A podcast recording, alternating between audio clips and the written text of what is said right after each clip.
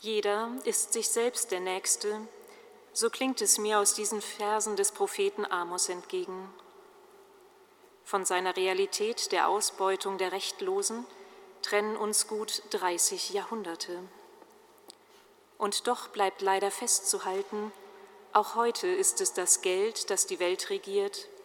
Aus wirklich allem will Profit geschlagen werden und dafür wird Korruption, Betrug oder schlicht die Ignoranz gegenüber den Folgen des eigenen Handelns billigend in Kauf genommen, in einer globalisierten Welt mit ebenso global Leidtragenden. Natürlich wissen wir, dass nicht alle Menschen so handeln, und auch Amos wendet sich hier an eine bestimmte Gruppe, an diejenigen, die den Kontakt zum Heiligen verloren haben denen freie Tage und Zeiten der Einkehr wie Feste und Sabbat nur noch geschäftsmindernd erscheinen. Der wahre Sinn dieser freien Zeiten ist verschwunden. Sie sind uns doch gegeben, weil der Mensch in sich selbst einen Wert hat und mehr ist als eine Kosten-Nutzen-Rechnung. Und zwar jeder Mensch galt die Einhaltung der Sabbatruhe in Israel doch wirklich für alle im Land, ganz gleich ob Großgrundbesitzer oder Sklave, Israelit oder Fremder. So treffen wir hier im Kern auf die Frage nach der Würde jedes einzelnen Menschen. Eine Würde, die ihm von Gott her zukommt und die zu schützen uns aufgetragen ist.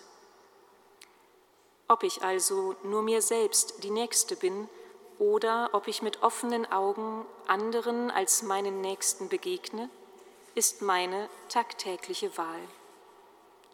Dazu muss ich auch nicht materiell reich sein, ich darf einbringen, was ich habe, meine Zuversicht, mein Mitgefühl, eine helfende Hand, ein offenes Ohr, meine Zeit. Dies vielleicht eines der kostbarsten Güter unserer Tage. Gerade in Umbruchszeiten leuchtet dieses eigene Vermögen auf. Auch das zeigt sich gerade deutlich in den vielen großen und kleinen Bewegungen von Nachbarschaftshilfe bis hin zum Ringen um die Bewahrung unserer Welt als guten Lebensort für folgende Generationen. So mag uns der morgige Sonntag mit seinen Texten dazu einladen, das eigene Verhalten das eigene Verwalten bewusst in den Blick zu nehmen mit seinen Gefahren und seinem Potenzial. Denn wenn es am Ende dieser Lesung hieß, der Herr hat geschworen, keine ihrer Taten werde ich jemals vergessen, so kann das als Drohung gehört werden. Doch gleichzeitig ist es nicht Gott, der hier richtet, sondern er schaut einfach auf das, was uns zugetraut wird, wofür eine jede und ein jeder verantwortlich ist. So wird es auch seine Freude sein, wenn Gutes gelingt und Schlechtes als solches erkannt wird, im Versuch, es zum Besseren zu wenden. Sein Wort begleitet uns dabei und will uns auf dem Weg bestärken. Denn auch das Mitgehen Gottes feiern wir jeden Sonntag neu.